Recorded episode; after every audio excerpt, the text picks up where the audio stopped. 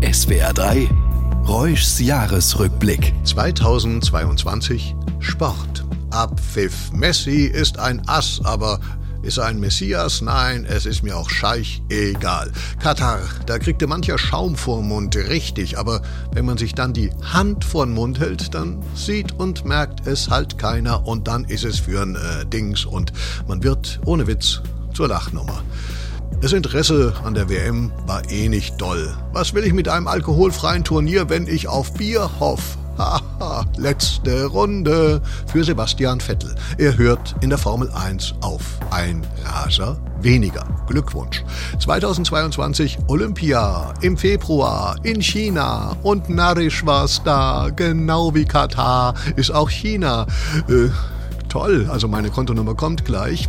Ein wunderbarer Gastgeber gewesen, voller Harmonie. Nee, dann nicht.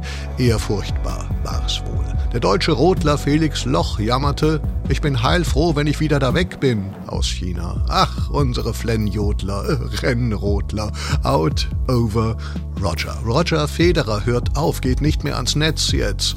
Tränen zum Schluss. Was für ein grundsympathischer Tennisschlägerträger. Ein Ass.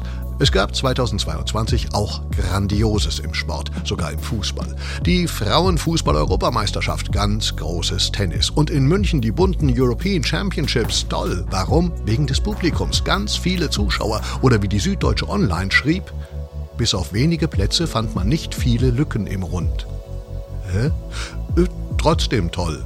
Ja, auch sowas fand sich im Sport 22.